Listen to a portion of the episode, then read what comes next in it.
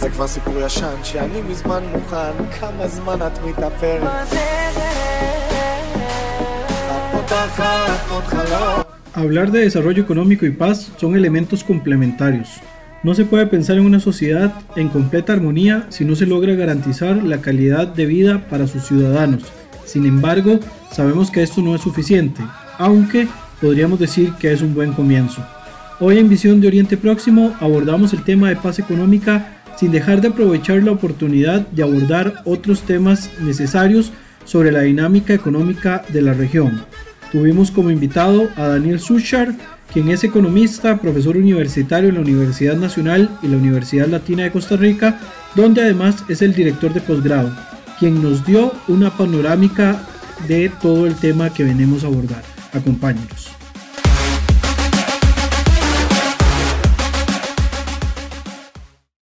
Soy Brian Acuña y esto es Visión de Oriente Próximo.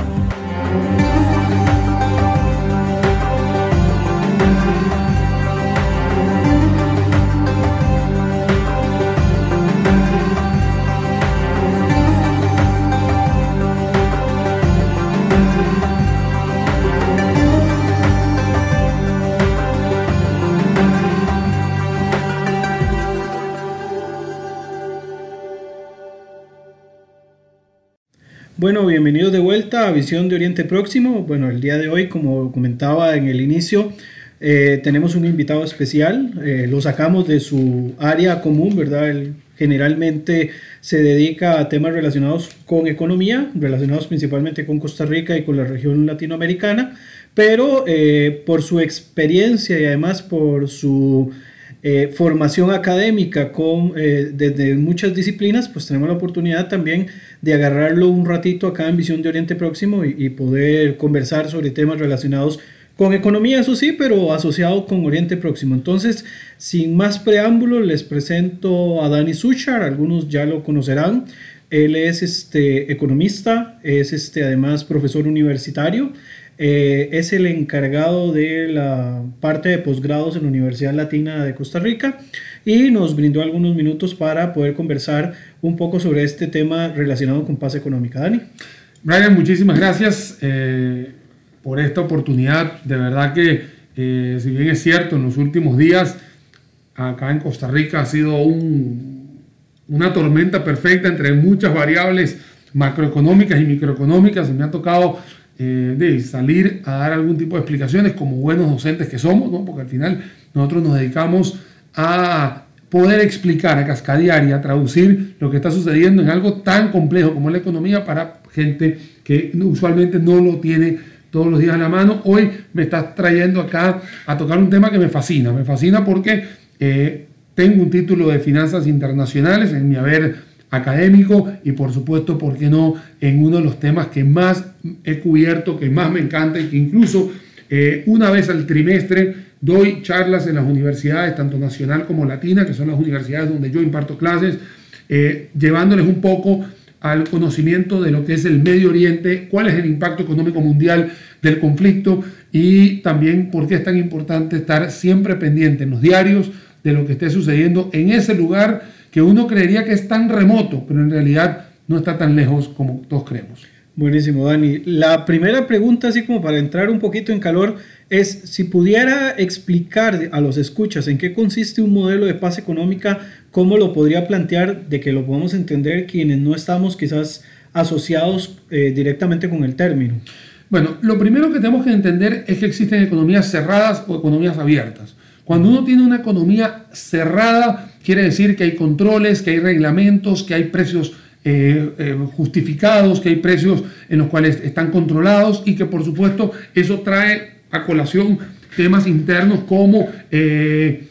burocracia, que pocas personas tienen acceso a los, a los dineros, a las divisas para poder traer ese tipo de productos, a veces existen monopolios y por supuesto cuando tienes que hacer algún tipo de relación internacional, lo que se llama finanzas internacionales entre dos naciones, también hay quienes se ven beneficiados en grupos muy pequeños, cuando tienes economías muy cerradas, lo puedes tener en Bielorrusia, lo puedes tener en Corea del Norte, incluso Cuba también son algunos de los ejemplos fuera de Medio Oriente. Obviamente vamos a entrar después al tema que nos compete hoy en día. Cuando estás en economías abiertas es totalmente lo contrario. Estás hablando de libertades económicas, todos los, todos los eh, participantes tienen la libertad o la tranquilidad de poder participar, los precios los fija eh, las presiones del mercado, existe la oferta y demanda, eh, obviamente tienes temas de competitividad, existen muchísimas cosas en que se regulan en mercados abiertos. Mercados abiertos lo vemos en, eh, en España, en una Alemania, en, en una Australia, Estados Unidos, incluso acá en Costa Rica son mercados totalmente abiertos. Pueden existir algún tipo de monopolios, pero no son los grandes integrantes o participantes en la producción interna bruta. Cuando tienes eh, paz económica, eso quiere decir que tienes una tranquilidad para poder ejercer tu intercambio de bienes o servicios, no solamente interno de un país, sino también con tus pares eh, más cercanos, que usualmente son eh, por relaciones de proximidad. Tienes una relación con tus países fronterizos. Costa Rica, por supuesto, tiene con Nicaragua o con Centroamérica, por decirlo así, y con Panamá sus mayores relaciones, digamos, el punto de vista terrestre y marítimo. Luego tienes por influencia en el tema de Estados Unidos, pero tienes esa libertad de poder hacerlo con ese país y como el otro país también tiene esa paz o, esa paz económica, esa libertad, no tienes ningún problema para poderte trasladar, hacer negocios, etcétera, etcétera. Ok, y cuando lo planteamos, ahora sí metiéndonos en la dinámica de Medio Oriente, cuando se plantea una propuesta de pacificación económica, hablemos directamente del conflicto palestino-israelí, eh, ¿cómo lo podríamos explicar? Porque algunos hablan de paz económica mejorándole la calidad de vida, en este caso, a alguna de las partes en conflicto y, este, y que eso sirva, digamos, para, para que se puedan negociar aspectos de carácter político. Bueno, nosotros tenemos que entender algo que Medio Oriente ha sido un, un foco muy importante porque, eh, si bien es cierto, antes de 1945 eran otras, otros protagonistas, digámoslo así, desde el punto de vista gubernamental, quienes gobernaban, porque eran dueños, ya sea el Imperio Otomano, etcétera, etcétera, eh, a partir de 1945, cuando la ONU eh, reparte el mundo, podemos decirlo así de una forma muy coloquial, eh, le da independencia a ciertos, a ciertos sectores, a ciertas regiones, y también estas ciertas regiones empiezan a utilizar la lógica comercial para poder ir llevando a cabo tratados de libre comercio. Algunos, algunas personas hicieron, y yo siempre lo pongo como un, ejemplo en mis clases de finanzas internacionales, el primer pacto o el primer, mm, la primera unión eh, comercial que existe en el mundo fue la Liga Árabe, fundada en 1945, incluso en el mismo año de la ONU. Entonces, eh, te puedes dar cuenta que desde esa época ya la gente empezaba a, querer hacer negocios porque al final es lo que genera empleo, es lo que le da mayor eh, capacidad de compra a las personas, calidad de vida, etc. Eh, en el conflicto árabe-israelí, me, voy a hacer un poquito más adelante, en 1900 en, en, 1965, 66, cuando son las guerras más importantes, 73, ahí obviamente hay un polvorín muy importante y luego en los años 1900, que está el tema de Camp David y lo que es el protocolo de París, y ahí es donde sí quiero hablar sobre eso, habla sobre cómo van a ser los tratados de libre comercio o cómo va a ser el comercio entre eh, el Estado de Israel y la posible eh, formación del Estado de Palestina. Eso es algo muy importante que se tiene que hablar dentro de este, este bloque que estamos haciendo hoy, porque ahí, quitando las eh, los temas políticos, que ya todos los conocemos, o temas militares, o temas, o, temas de conflicto religioso, podemos decirlo así, sigue siendo tanto Gaza como Cisjordania, digamos, los territorios de la autoridad palestina, como Israel, están pegados, son un tatuaje, no los vas a poder quitar nunca, y eh, ellos son sus principales eh, socios comerciales. De hecho, el 70% de las, de, las exportaciones de Gaza y de Cisjordania en su, en su material eh, productivo van hacia Israel y el 85% de las importaciones de Cisjordania y de, y de Gaza son provenientes de Israel. O sea, Israel sigue siendo su socio comercial, tanto en importaciones como exportaciones, más importante de estos territorios que hoy en día eh, están en un gran conflicto, y no solamente hoy en día, sino que tienen mucho tiempo. Entonces, ¿qué es lo que está sucediendo? Eh, a partir de, del mandato de eh, Donald Trump, ha habido un acercamiento, yo creo, y eso es una opinión muy personal mía, muchísimo más profunda que lo que, ha, sucedido anteriormente, colocando a su asesor de Medio Oriente, que casualmente es Yared Kushner, que es su yerno, que es una persona que profesa la religión judía, pero que tiene toda esa, mm, esa expertise de negociante, de comerciante, de, emprendedor, eh, ponerlo a resolver el conflicto, una de las partes importantes de la resolución del conflicto, que es uno de los pilares fundamentales de esta propuesta que se tiene hoy en, el tapete, tiene que ver con ese protocolo de París que eh, habla sobre cómo va a estar la comercialización, cómo hablan de los aranceles, cómo hablan de las importaciones y exportaciones hacia y desde los territorios eh, palestinos, que en este caso llaman Gaza y Cisjordania. Y en este caso, digamos, eh, bueno, la propuesta de Trump a través de, su yerno, del, asesor para Medio Oriente, que es Jared Kushner, habla de una inversión de 50 mil millones de dólares aproximadamente en temas de infraestructura. Eh, bueno, y más otros aspectos ahí que lo que buscan es, según dice la propuesta, mejorar la calidad de vida de los palestinos para poder negociar otras cosas. ¿Hasta qué punto? Y no sé, aquí hago, digamos, paréntesis porque en, otras columnas que he hecho lo he considerado de esa manera, pero quizás desde tu punto de vista sea distinto. ¿Hasta qué punto podría el solo enfocar en estos momentos un tema de carácter económico eh, empujar a que esto se transforme en un tipo de chantaje eh, si no se dan, digamos, pasos hacia algo más allá de solo el tema económico, porque hasta el momento lo que se propuso en Bahrein son solamente eh, detalles de carácter económico, estructural y de mejora, digamos, de la calidad de vida de la población palestina. Es que yo me voy, yo me voy de atrás para adelante. Cuando una persona, llámese palestino, llámese costarricense, llámese israelí, llámese la ciudadanía que sea,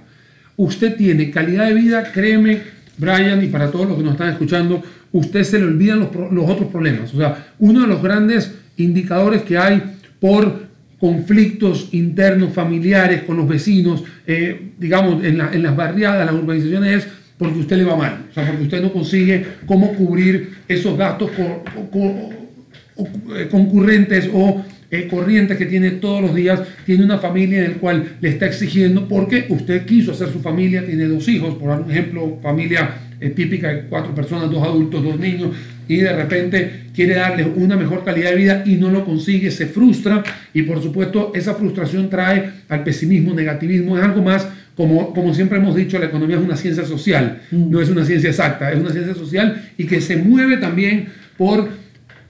los sentimientos que tiene una persona a la hora de afrontar eh, ya sea un anaquel o ya sea afrontar una persona o ya sea afrontar una situación. Entonces, si la calidad de vida mejora esa ansiedad, esa incertidumbre, ese miedo, obviamente va bajando, se cascadea en una población y la población es mucho más alegre. Obviamente, eh, tiene un tema sentimental, tiene un tema de vulnerabilidad, de emociones y que eh, unos dicen que puede ser chantaje, otros dicen que es un número muy, muy conservador, otros dicen que es lo que se tiene que hacer. Para mí, como Daniel Sucha, una persona que analiza todo este tema, cualquier dólar que se invierta, y digo invertir para que no sea gasto, que se invierta para generar producción y que genere empleo y que por supuesto se cascadee en mejorar el bolsillo de cualquier ciudadano, y en este caso palestino, porque estamos hablando del tratado que se firma o que se pone en, en la mesa en Bahrein, como estás comentando, es algo que yo siempre voy a aplaudir. O sea, si se está llevando a cabo flujos de efectivo para poder generar producción, para generar empleo, generar turismo, generar una gran cantidad de sectores que hoy están deprimidos. Eh, recordemos que la autoridad palestina, no voy a decir Gaza, no voy a decir Cisjordania, estoy hablando como ambos, como un total, sí están perdiendo ritmo de crecimiento. De hecho, eh, cada vez que hay un conflicto, obviamente bélico, tiene un retroceso negativo y cuando tiene que recuperarse, las recuperaciones son demasiado, demasiado lentas. Yo eh, en mi Facebook personal eh, donde salió la noticia, yo coloqué que me parece una alternativa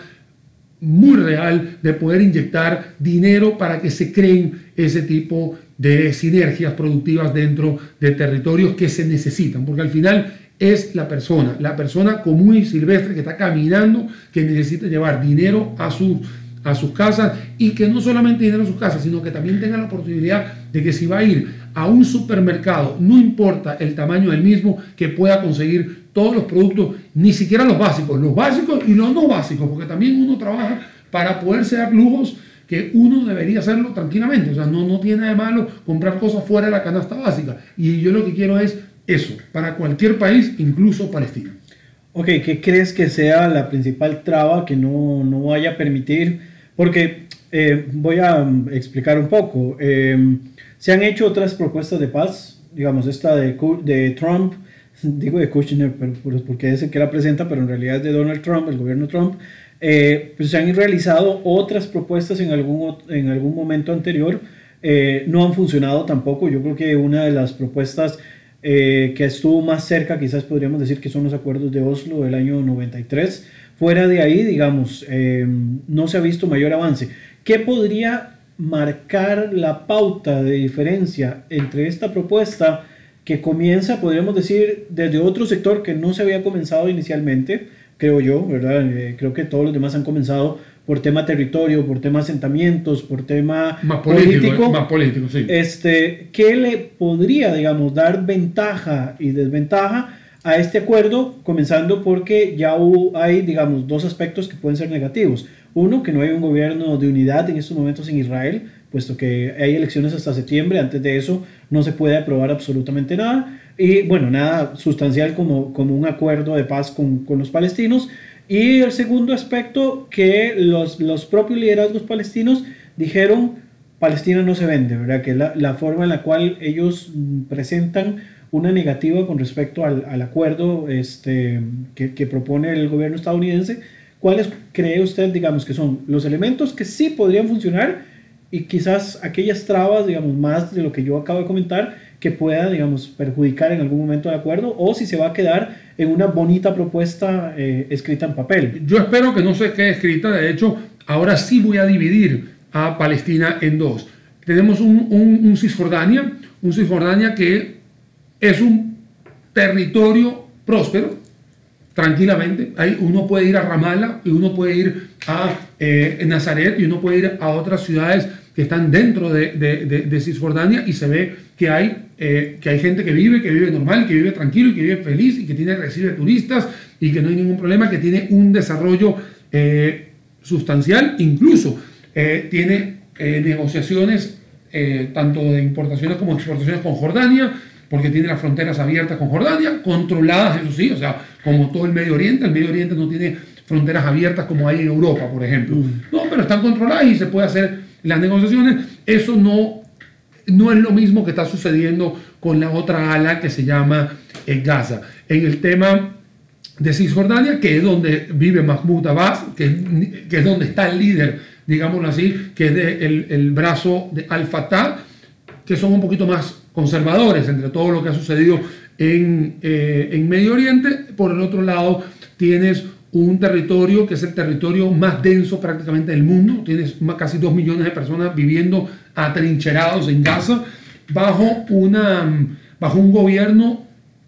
yo lo digo lamentable, pero cada quien le pondrá la etiqueta que sea, por, gobernado por un ala terrorista totalmente que jamás y que lamentablemente ellos son los que administran el dinero que les está llegando, ya sea por algunos patrocinantes, llámese Qatar, etcétera, o también por ese tratado que es de París, donde habla sobre ese flujo de dinero que tiene que darle Israel por cada producto que venga a Palestina, en este caso a Gaza, que tenga que entrar por, las, por los puertos eh, marítimos de Israel y que todos esos aranceles que recupera o que cobra eh, Israel son trasladados o son transferencias directas al gobierno de Gaza. Ya meterse con la administración de las finanzas públicas de Gaza, hemos eh, sabido, la ciencia cierta lo ha dicho el propio Hamas, que les ha dificultado cada año poder pagar la planilla entera que tiene de gasto público que también tiene Hamas. Entonces, eso quiere decir que como muchos gobiernos de izquierda, que vemos estados muchos, muy grandes que tienen una gran cantidad de compromisos públicos, jamás tiene ese problema. Tiene una gran cantidad de empleados públicos que no logra cada, cada cierto tiempo poder cubrir en dinero. Entonces, la anterior participación mía decía, si la persona tiene dinero, si la persona tiene mejor calidad de vida, si la persona tiene empleo y si la persona se siente cómoda, va a estar siempre feliz. O sea, va a llegar el lunes, bueno, en el caso del Medio Oriente es domingo, porque es el primer día, va a llegar el domingo y va a tener una cara feliz y créame que ya lo demás empieza a pasar desapercibido, entre comillas, porque obviamente el, conflicto no tiene tres días, pero sí tener una iniciativa para producir, porque aquí no es el tema de que te estés vendiendo, aquí lo que te están diciendo es, te voy a dar dinero para que produzcas, para que puedas realizar trabajos, ya sea de construcción, que le da la mayor cantidad de empleos directos e indirectos a cualquier país en el mundo, porque ese es el rubro, el sector más importante en, en temas de empleo, que puedas reconstruir, que porque sí, hay que estar claro, cada vez que hay un conflicto hay edificios que están destruidos, hay carreteras que están destruidas, aeropuertos, etcétera, y eso se puede recuperar con inversiones, pero que vayan directamente a eso. No es este tipo de flujos de efectivo que están llegando a manos de los gobernantes y que lamentablemente en vez de hacerlo como inversión se vuelve en gasto público por esta cantidad de personas que te estoy comentando que tienen que ser nutridas porque así es la política de un Estado grande que se llama Gaza, en el cual tiene un montón de funcionarios públicos y que lamentablemente no logra cómo cubrir por lo menos eso. ¿Qué se puede pedir para el resto de la población? Obviamente que estén deprimidas, que tengan ansiosas, que tengan miedo, etcétera y estamos hablando solo en el área económica, porque nos podemos meter en otras áreas, pero en el lado económico, lamentablemente no puedes comparar los 2 mil dólares que tiene de Producto Interno Bruto per cápita Gaza y Cisjordania con los 35 mil que puede tener un Israel o los 122 mil que puede tener un Qatar. Entonces, ahí tienes las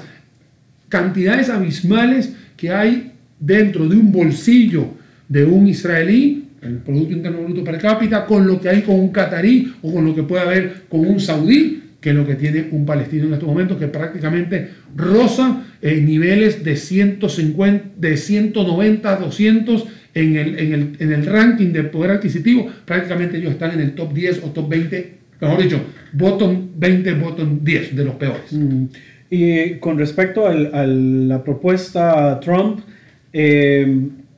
¿Cuánto, digamos, o, cuáles cree usted que serían los elementos positivos y los negativos para que se pueda llegar a implementar? Lo negativo, lo negativo siempre es que no hay almuerzo gratis, ¿no? Y eso, y eso siempre es así, nadie te va a regalar 50 millones de dólares de la nada. Eh, eh, siempre va a existir ese, esa cuenta por cobrar o esa cuenta por pagar que alguien te la pone en la mano y por eso es que la reacción de los palestinos es yo no quiero venderles. Pero en realidad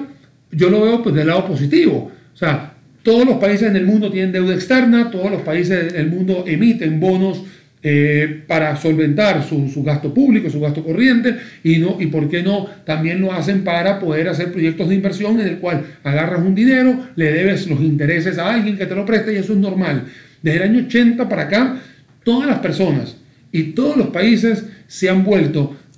deuda dependiente y les ha ido bien sí, solo sí, están direccionados a crear producción, a crear economía, a crear valor. Si tú no estás creando valor y lo que estás es agarrando todo ese dinero para pagar salarios o pagar compromisos ya anteriormente adquiridos, lamentablemente es simplemente un círculo vicioso entre que entra la plata, sale la plata y no hiciste absolutamente nada. Entonces, lo importante es que, si bien es cierto, puede haber una dependencia de los Estados Unidos, yo sí la aplaudo porque por lo menos es una propuesta muy diferente. Empieza con un tema que a mí me encanta, que es la economía, y que no solamente le encanta a mí, sino a todas las personas que sabemos que si nos viene dinero eh, de un trabajo realizado, lo vas a ver con buena cara y vas a tener una buena cara por siempre. ¿Qué hay detrás de todo eso? Tenemos que recordar que en el territorio palestino, llámese Gaza o llámese Cisjordania o Israel, la cantidad de petróleo que hay es nada. O sea, lo que se está utilizando acá y siempre se ha utilizado es que países exportadores de petróleo que están dentro de OPEP, que hoy prácticamente son 10 que se repiten en la misma Liga Árabe, han hecho presión a lo largo de muchos años para también poder manipular de forma arbitraria o no los precios de barril de petróleo. Prácticamente todo el Medio Oriente tiene petróleo, Gaza y Cisjordania no lo tienen, pero utilizan este conflicto que no es petrolero, lo utilizan como una, una punta de lanza para poder seguir atacando a la única democracia que hay en, el Medio Oriente, que es Israel. Eh, es el país que se le conoce como la Startup Nation y es, donde, es el único país en el mundo donde quitando un China o quitando un Japón o quitando un Corea del Sur, muchas empresas estadounidenses y muchas empresas eh, europeas no dudan cuando tienen que hacer inversiones de 10 mil, 14 mil o 15 mil millones de dólares simplemente por tecnología que va a salir porque le va a suceder. Eso es lo que yo también quisiera tener en un Gaza eh, o en un Cisjordania, flujos de efectivo que estén direccionados hacia un nivel de eh, producción, hacia que se les esté olvidando un poco de lo que está sucediendo con el conflicto. Me voy a salir un minuto de la frontera de Israel y Cisjordania y poder agarrar y hablar de Mohammed bin Hamad. Él es el príncipe heredero de Arabia Saudita, él fue, eh, él estudió fuera de Arabia Saudita, tiene ese contacto con este mundo real, digámoslo así, estuvo en Inglaterra, estuvo en Europa, ha estado en Estados Unidos. Y él cuando su papá abdica, eso quiere decir que el rey le pasa la, sucesión, él lo primero que está diciendo es, yo necesito montarme un poquito en esa carreta que está sucediendo en el mundo. Vemos que eh, hoy en día hay algunos esfuerzos de parte de derechos humanos que se están erradicando, gracias a Dios, en eh, en Arabia Saudita, pero lo que yo me quiero quedar es con esa eh, noticia que Bin Salman dijo, yo quiero hacer dentro de Arabia Saudita la Bangalore y la Silicon Valley de Medio Oriente. Y lo dijo así, lo dijo tajante, y yo voy a, direccionar más de mil millones de dólares para poder hacer esto. Y lo primero que dijo fue, y no se me pueden olvidar los israelíes porque ellos son los en la Startup Nation. Entonces, cuando yo veo este tipo de virajes, me, estoy dando cuenta de que el mundo árabe sí va a estar cambiando poco a poco. Cuando yo veo que el himno nacional de Israel en, la última competencia de judo que se hace en Abu Dhabi y que suena en Abu Dhabi y que uno puede darse cuenta que existen acercamientos donde la gente se está esclareciendo un poquito los nublados del día, donde decimos, eh, sí, pareciera que puede haber un cambio,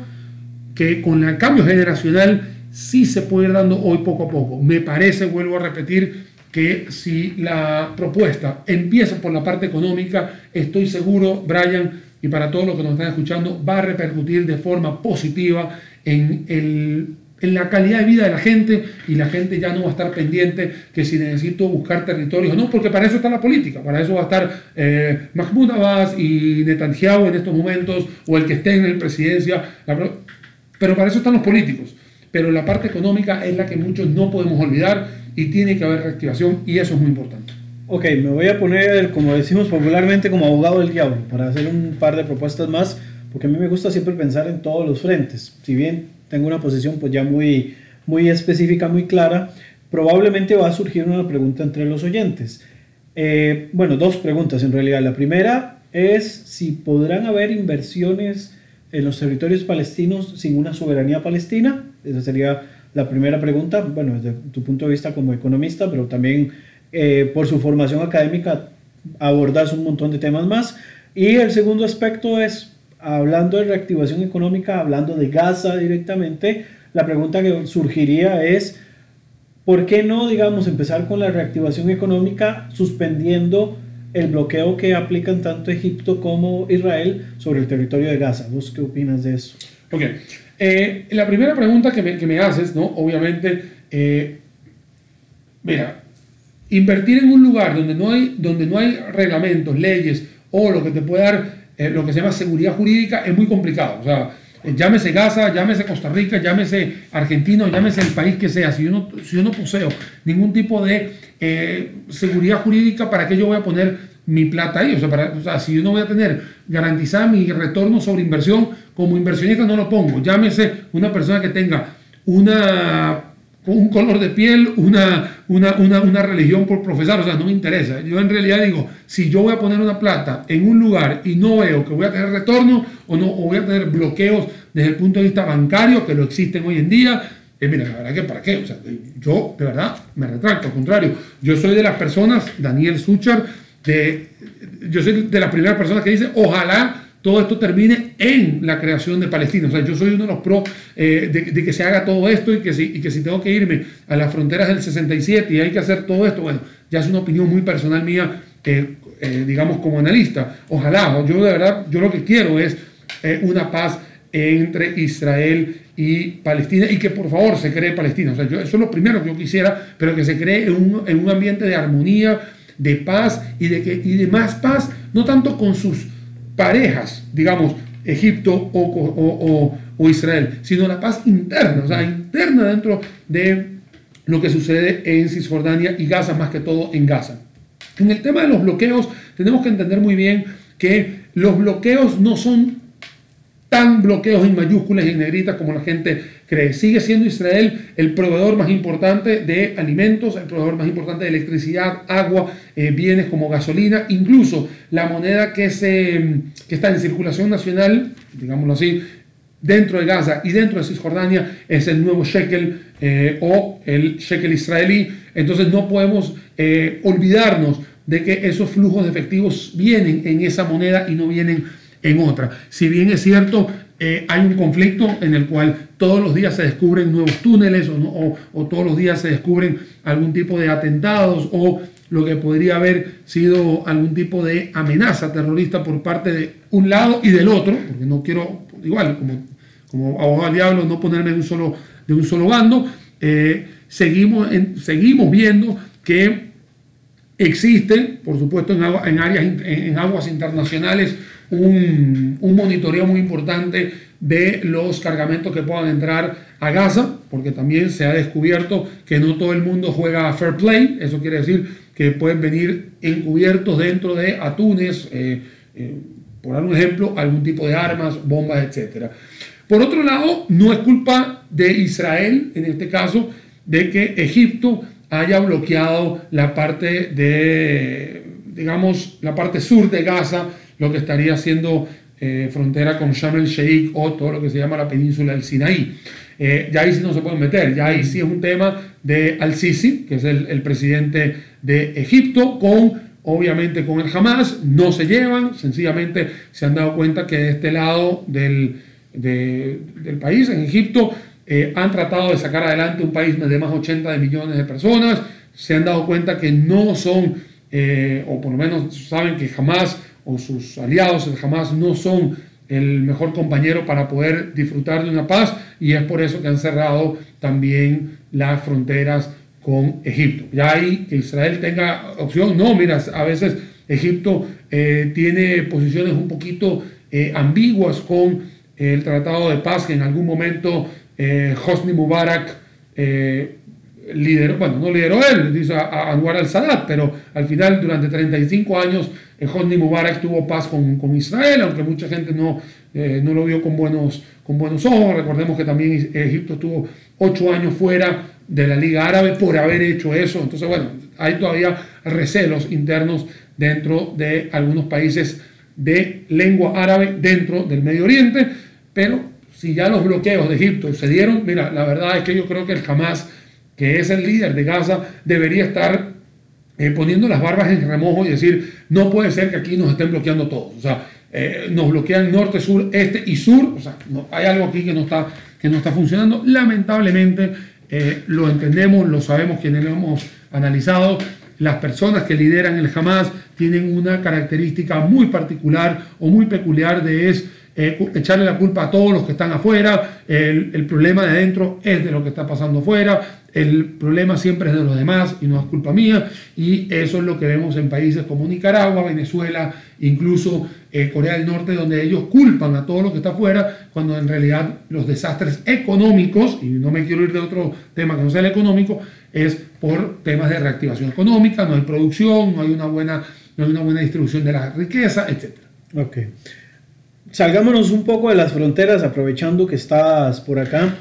¿Cómo es ahora la dinámica en Oriente Medio en general con el tema económico, la dependencia estratégica del petróleo? ¿Crees que todavía esa dependencia vamos a seguir 100 años más dependiendo del petróleo? ¿Has visto algún cambio sustancial aparte, digamos, de esta relación israelí con el mundo árabe, que obviamente también obedece mucho al tema iraní de por medio? Pero ¿cómo es el tema de la dependencia estratégica? Y hablando de dependencia estratégica, tal vez una segunda parte de la pregunta es, ¿cómo has visto esta situación de que Israel también ya ahora entra en el mercado de productores y exportadores de gas? Bueno, el, el tema es que el, el combustible, por excelencia, siempre va a ser el petróleo y por ende sus derivados, ¿no? Y recordemos que cuando tú haces una excavación para eh, sacar el petróleo, primero tienes que pasar por gas. Entonces, es casi que siempre gas y petróleo van muy, muy de la mano. En este caso, tienes una gran cantidad de intereses, y así es eh, en el mundo, donde la gente le interesa, valga la redundancia, no empezar a desarrollar otro tipo de energías, eh, digamos, diferenciadas o no contaminantes o eh, que sean biocombustibles, etc. Vemos que hay una gran cantidad de esfuerzos que se están haciendo por la parte eléctrica, ¿no? Carros eléctricos, trenes eléctricos, de, o sea, lo tienes por ahí, pero siguen habiendo países que eso lo hacen eh, un poquito más burocrático para poder llegar a eso. De hecho, eh, eh, conozco algunas empresas que cuando ven que hay una patente que pueda salir y que pueda amenazar el negocio de la venta de combustibles, van y la compran, o sea, van y la compran y la entierran. Entonces, no es por nada, y esto es un ejemplo que todos conocemos, existe en los Estados Unidos, digamos el país, la potencia más grande económica del mundo, existe una gran cantidad de em, vías ferroviarias en el este de los Estados Unidos, en el oeste de los Estados Unidos, y uno se pregunta por qué todavía no existe un tren que me conecte en dos días, ¿no? Eh, Nueva, este York, Nueva, York, Los Ángeles, no, digamos las dos metrópolis. Y eh, te das cuenta que nunca hay plata para eso, pero si de repente llegan y dicen que quieren hacer una carretera, siempre hay plata y son las primeras, las primeras empresas, tanto de cemento como las de llantas, que son las primeras que ponen plata. Entonces, y, las petroleras. ¿Por qué? Porque obviamente eso tiene que ver con el uso de las llantas, el uso de la gasolina, etcétera, etcétera. Bueno, esos son ejemplos que siempre han existido y van a seguir existiendo. Hoy, eh, yo creo que la amenaza se puede empezar a dar en Europa. Europa sí está dando pasos agigantados, incluso poniendo objetivos de 2025 y 2030, 2040, un poquito más a largo plazo, en donde ya no se van a estar utilizando vehículos de combustible, llámese gasolina, biodiesel, diésel, etc. Entonces, eso ya pueden, ser, pueden empezar a ser algunas de las amenazas que pueden sentir algunos exportadores de petróleo. Pero sigue siendo eh, China, por ejemplo, eh, todo lo que es Oriente, ya lejano Oriente, tenemos una América Latina que tiene casi mil millones de personas, donde seguimos siendo eh, eh, petrodependientes. Entonces, yo no veo que en un plazo de los próximos 50, 60 años estaremos eh, migrando todo a, esta, a esta cultura de tener carros eléctricos. Nosotros estamos transmitiendo desde Costa Rica y si bien es cierto, es de los pocos países que quiere hacer este cambio, este viraje, eh, lamentablemente todavía sigue siendo un, un idilio, un idilio, que, que, se quiere hacer y la verdad uno lo tiene que aplaudir, pero yo no veo. Esos, 200, esos 150 años que tiene Arabia Saudita en, en reservas, los 100 años que tiene Estados Unidos y los 250 que tiene Venezuela como petróleo pesado y sobrepesado, eh, yo creo que algún día los van a utilizar, pero posiblemente en ese lapso de tiempo. Entonces, no veo que eso vaya a estar eh, digamos, siendo una amenaza fuerte en los próximos años. Y me preguntaste sobre el descubrimiento de gas que tiene eh, Israel. Yo pensaría que Israel eso lo que le va a dar es un pequeño aporte en el Producto Interno Bruto de, de, Israel, Israel sigue siendo y en este momento está bien posicionado en ser la cuna tecnológica del mundo. El, la Startup Nation o el tema de crear nuevas empresas sigue siendo el, el, producto más importante su Producto Interno Bruto de exportación. Y si, va, y si bien es cierto, va a estar eh, enviando gas, que el gas se va a estar utilizando, por supuesto, no solo interno, sino para Europa, que es carente de, de gas incluso que pueden haber algunas posiciones contrarias a Vladimir Putin, que es el dueño muy señor del gas, en, que estamos hablando del líder ruso del gas en Europa, puede ser que la gente pueda estar interesado en utilizar algún punto eh, diferenciado de proveeduría israelí en gas. Pero yo no veo que vaya a revertir esa tendencia tecnológica que se está haciendo en, eh, en este país, en Medio Oriente. Entonces, que sume, bienvenido, pero no creo que vaya a ser una tajada grande. Eh, es un buen descubrimiento, pero no es el gran descubrimiento. De hecho que ese tema del gas es interesante porque además, digamos, de Israel, parece que se quiere sumar a la lista Chipre, Grecia y el propio Italia para hacer ese tipo de gasoducto que salga hasta Europa directamente. Entonces, eh, bien mencionas a Rusia, que es el amo y señor del gas en el mundo. Eh, ¿Cuánto, digamos, podría pesar tal vez en las relaciones que en estos momentos es muy positiva entre el gobierno de Moscú y el gobierno de Jerusalén. Mira, aquí, aquí lo que habría que ver es cómo podría hacerse un complemento, en vez de ser una amenaza o un, rival en cancha, cómo ser un complemento. Entonces podría ser que eh, surtir al sur de Europa desde el mar Mediterráneo sería una buena, una buena alternativa para que los rusos, digamos, puedan hacer ese complemento y hacer algún tipo de negocio. Recordemos que Rusia tiene un papel fundamental en, eh, en Siria, que, donde el gobierno de Bashar al-Assad eh, es tan valiente, pero no se va a caer, y, está claro, no se, va, a caer por ser una monarquía, y también tiene una protección muy fuerte de los rusos por la gran cantidad de inversiones eh, petroleras que hay en, suelo eh, sirio, estamos hablando todo el suelo que está cerca del, mar Mediterráneo, porque si nos vamos fuera del mar Mediterráneo es donde están los conflictos entre eh, chiitas y, sunitas dentro de Siria. Entonces, sigue siendo Siria una frontera con Israel, recordémonos en el Alto del Golán, y que también ha estado eh, muy en boga en los últimos seis meses cuando Donald Trump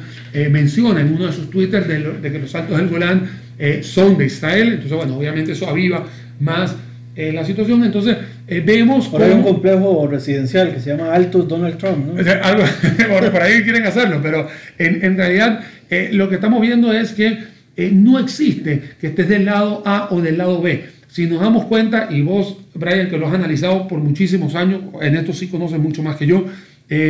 aquí no hay A y B, aquí no hay lado bueno o malo, aquí simplemente hay una gran cantidad de intereses en los cuales sí, el lobby político sí existe. O sea, cuando tú estás viéndote a reunir con Vladimir Putin y estás haciendo una muy buena relación con Israel, Vladimir Putin está haciendo buenas relaciones con Bashar al-Assad, que al final termina siendo alguien que no te quiere a vos por los altos del Golán. Entonces, eso es un ejemplo de muchos, ¿no? Porque eh, lo podemos ver con los cataríes, los kuwaitíes, y lo puedes ver obviamente con Oman, con Irán. Entonces, tienes lobbies importantes en Medio Oriente. Por eso que mucha gente dice, qué fácil es resolver, o sea, podría ser fácil el Medio Oriente. No, no es tan fácil, no es tan fácil porque Medio Oriente eh, se rige no solamente por esta gran cantidad de intereses y conflictos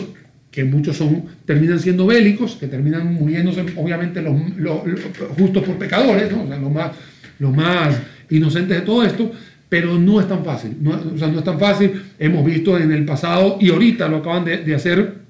el gobierno de Hassan Rouhani en la amenaza de em, bloquear el estrecho de Hormuz, que tiene, o sea, ¿qué culpa tiene Oman? Digamos, Oman que es el, del otro lado del estrecho, eh, pero es más fácil bloquear el estrecho de Hormuz, de, Hormuz llegan, lo bloqueas, el 60% del, del, petróleo del Medio Oriente pasa por Hormuz, o sea, entonces tú puedes hacer una, un tambaleaje en el barril de petróleo, bueno, eso crea un conflicto, etcétera. Es por eso que... También manda un subidazo de precios que no perjudica a algunos, ¿verdad? Algunos se frotan las manos aunque sea el enemigo que esté haciendo la Bueno, eh, es que, es que, veamos que veamos que en el año 2007 y 2008, que era el punto más alto de los 140, 150 puntos de el barril de petróleo, en este caso fue Brent, West Texas fue como 5 puntos menos, estamos hablando en precio, donde eh, Hugo Chávez, eh, falleció expresidente de la República Bolivariana de Venezuela, y el presidente George Bush, ahí se estaban peleando, ¿no? Se pelean y se pelean y se pelean, y al final terminan siendo ellos los ganadores de todo esto, porque si bien es cierto, se cruzaban palabras bastante fuertes, donde uno le dijo que olía a, diablo, olía a azufre, olía a no sé qué, no sé cuándo, etcétera, etcétera, eh, sencillamente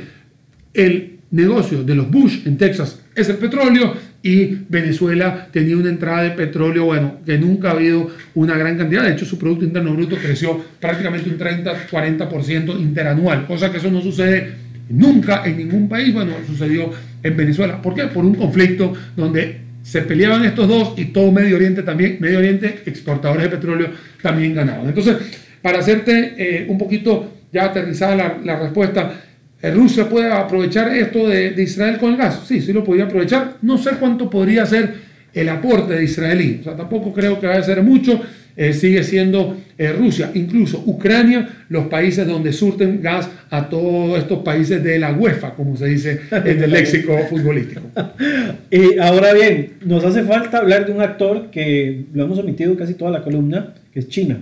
¿Cuál es el papel de China en todo esto? Tanto, digamos, en esta propuesta que hace el gobierno de Trump, no sé cómo lo visualizas el, el rol de China y el papel de China en sí en Oriente Próximo. O sea, ¿cuál es esa, eh, ese rol que juega China directamente en todo eso desde una perspectiva económica? Bueno, Xi Jinping tiene un, bueno, tiene, un,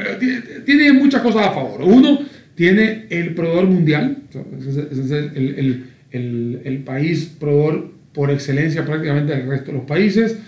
pero en estos momentos está en medio de una turbulencia que se está aclarando la turbulencia, porque si bien es cierto, al principio del año lo veníamos arrastrando hace mucho tiempo, pero a principio del año se estaban dando esos esfuerzos para hacer la guerra comercial como tal. En la última reunión del G20 realizada en Argentina,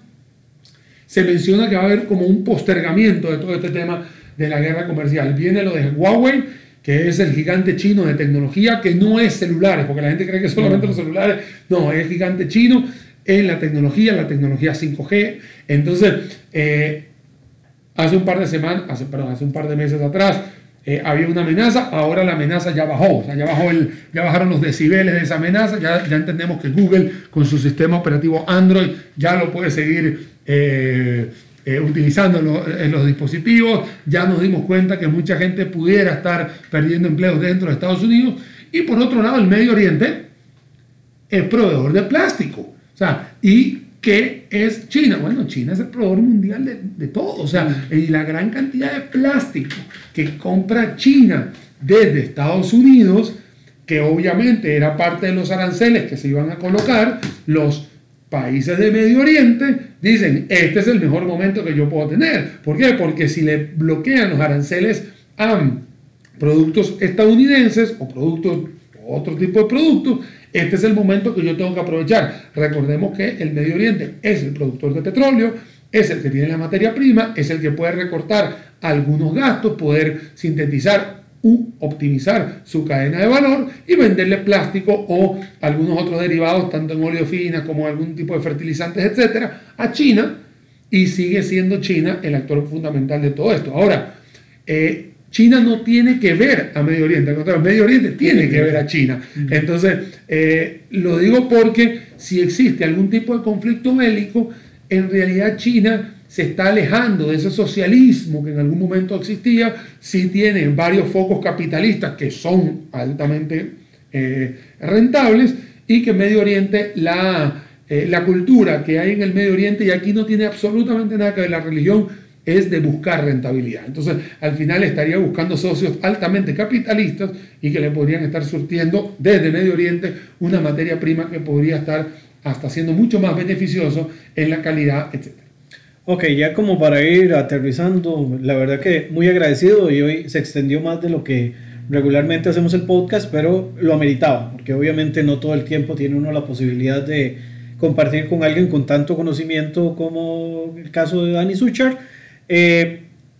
digamos, ya como para terminar, eh, ¿cómo ve usted en un futuro toda la dinámica em, económica de Medio Oriente? ¿Cómo, ¿Cómo lo proyectas a unos 5 o 10 años? Estamos hablando que estamos próximos a cumplir eh, con el tema de la Agenda 2030, ¿verdad? que tiene que ver con los Objetivos de Desarrollo Sostenible. ¿Cómo visualizas en el caso de Oriente Medio esa implementación de los Objetivos de Desarrollo Sostenible y en el caso puntual de Israel-Palestina, ¿cuál es el último aspecto que quisieras destacar eh, en materia, digamos, económica que pueda llevar sustancialmente a, algo un poco más concreto hacia la paz? Mira, yo eh, soy fiel creyente de las palabras que dijo Mohammed bin Rashid en el año 90, que es el, digamos, el, sheikh, de, el jeque de, de Dubái, donde él dice, eh, yo no puedo depender de petróleo toda mi vida, yo necesito buscar otras alternativas. Eh, es muy sencillo, buscar Google imágenes Dubai 90, Dubai 2019 y vemos un Dubai lleno de tierra, de arena, de camellos, etcétera. Hoy lo vemos como bueno, un puntal del desarrollo que está yo creo que por encima del desarrollo. O sea, algo, es algo increíble y por eso Qatar hoy en día, eh, hablé de Dubái, Qatar, los Emiratos, están haciendo inversiones en los cuales ya el petróleo no es su principal eh, fuente eh, de financiamiento del Producto Interno Bruto. Sí, utilizaron el financiamiento petrolero para poder hacer todo esto y Del otro caso, del otro lado, Israel, eh, un país que se ha caracterizado por el, aprendizaje, el desarrollo de empresas, el desarrollo de tecnología, son los países que lideran la región. Yo lo que estoy esperando y lo que quisiera, sí, se lo pido a todo el mundo, es que ojalá eso se esparza por todo el Medio Oriente. Vean que eh, ir a vivir a Dubái, ir a vivir a Qatar, bueno, Qatar va a ser el, la sede del, Mundial 2022. Eh, ir a vivir a Israel, a ir a vivir a estos países donde existe tecnología, donde están viendo hacia adelante y no hacia atrás, eso es lo que hay que ir buscando. Desarrollo sostenible yo no lo veo tan cercano en un mundo donde todavía siguen habiendo países donde son petrodependientes, donde todavía siguen estando eh, muy centrados en la historia y no en el presente ni en el futuro. Y por supuesto el tema de los conflictos bélicos, tanto de chiitas como de sunitas, en el caso de israelíes, y bueno, un, sector donde también están los kurdos, están los turcos, que no lo hemos mencionado, que también son parte importante de todo esto. Recordemos que hace, hace unos minutos atrás hablamos que resolver el Medio Oriente no es un conflicto entre A y B, son un montón de letras del abecedario donde unos piensan de una manera, otros piensan de otra, unos se pelean con otros, hay enemigos comunes, hay enemigos separados,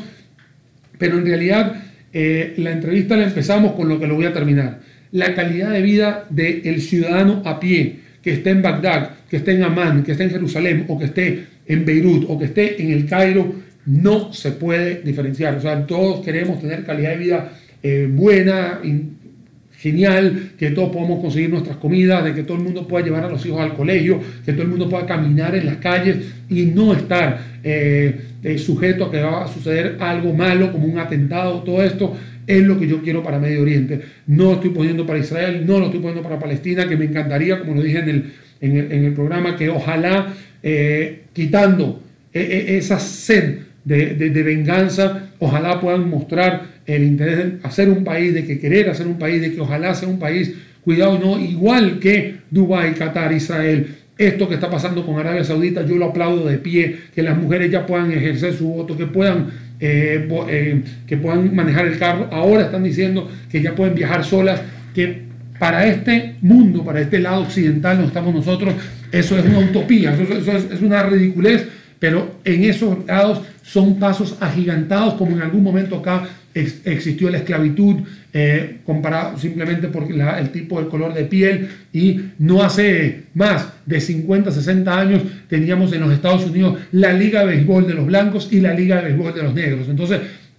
sí, hay países que se desarrollan más rápido, hay otros países que van más lentos. Bueno, en el caso del Medio Oriente hay países más lentos en temas de derechos humanos y obviamente Digo derechos humanos porque al final somos humanos los que vivimos, humanos los que hacemos economía, humanos, humanos que somos los que queremos eh, que nuestros hijos tengan un mejor lugar. Que los conflictos hay que resolverlos, sí, va a ser un tema político. Pero tú me hiciste una pregunta, ¿estás de acuerdo con reactivar la economía? Sí, porque si la reactivas es una ciencia social, la economía, y va a poder tener una mejor visión ese próximo domingo. ¿Por qué? Porque el día 1 en, Medio Oriente, el día primero de la semana es domingo y todo el mundo se merece tener un domingo siempre con buena cara. Y la verdad que eso no tiene nada que ver con, ni con religión, ni con fronteras, ni con color de piel o religión que estés profesando. Perfecto, Dani. Bueno, la verdad, muchísimas gracias por el tiempo. Sabemos que tienes un montón de ocupaciones y hiciste un gran hueco en tu agenda para poder atender este, esta iniciativa, ¿verdad?, eh, de podcast que se llama Visión de Oriente Próximo agradecerte por el tiempo nuevamente y este, esperando poder invitarte en próximos programas. Lástima que no tenemos eh, dentro de la región a Venezuela, porque sé que en tema de Venezuela tenés muchísimo conocimiento, digamos, propiamente por, por, el tipo de programa, pues no hablamos de Venezuela, pero, pero en algún momento también me gustaría poder invitarte y hablar también de la dinámica económica en Costa Rica, que es donde estás volando jonrones por todos lados. No, con muchísimo gusto, Brian, a ti, a todos los que nos están escuchando, un cordial saludo y nunca nos olvidemos que eh, los países son hechos, realizados, fundados y hay otros lamentablemente destruidos por el hombre y somos todos caemos en este mundo, deberíamos estar viendo hacia adelante, entre mejor vivamos, entre mejor tengamos esas vibras, que seamos más positivos y que seamos en pro de hacer una, una vida mucho más feliz para nosotros, para nuestra familia, para quienes nos rodean, créeme que ese tema de conflicto que, que, que se dan yo prefiero que sea un conflicto de rivales en cancha, en un partido de fútbol, en un partido de béisbol, y que después del partido simplemente todo el mundo sea amigos. Esa es la única rivalidad que yo quisiera que existiera, porque es una rivalidad sana. Ya las demás, espero que, espero que mis hijos o mis nietos ya no lo tengan que vivir. Gracias a ti por la invitación, por darme un espacio y por supuesto estoy anuente a venir a hablar de Costa Rica, un país donde estamos transmitiendo, y por supuesto de mi Venezuela natal, que también lo estudio por la calidad o por los compromisos que tengo como profesor universitario que soy. Bueno, muchísimas gracias y muchísimas gracias a todos ustedes. Hoy tuvimos la eh, presencia, una invitación especial al profesor, eh, economista y director también del posgrado de la Universidad Latina, Dani Sucha, quien además es profesor de la Universidad Nacional de Costa Rica. Agradecerles a ustedes por su tiempo y nos escuchamos en la próxima eh, sección de Visión de Oriente Próximo. Un abrazo y hasta la vista.